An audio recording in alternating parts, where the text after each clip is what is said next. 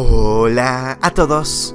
25 de junio y gracias a nuestro devocional Alimento para el Alma, hoy podrán escuchar Los dos deudores. Lectura sugerida es Mateo capítulo 18 del verso 23 hasta el 35. Nos dice su verso 27. El Señor de aquel siervo, movido a misericordia, le soltó y le perdonó la deuda. El día estaba espléndido, hasta que alguien mencionó un determinado nombre. Fue suficiente para que su corazón se retuerza por el deseo de venganza por una ofensa sufrida en el pasado.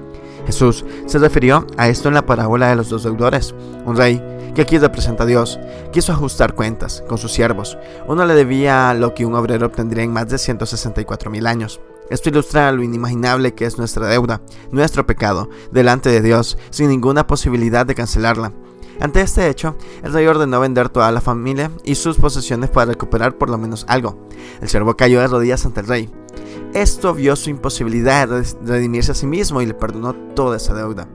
Dando media vuelta, ese siervo se encontró con un compañero que le debía el sueldo de unos cuatro meses de trabajo.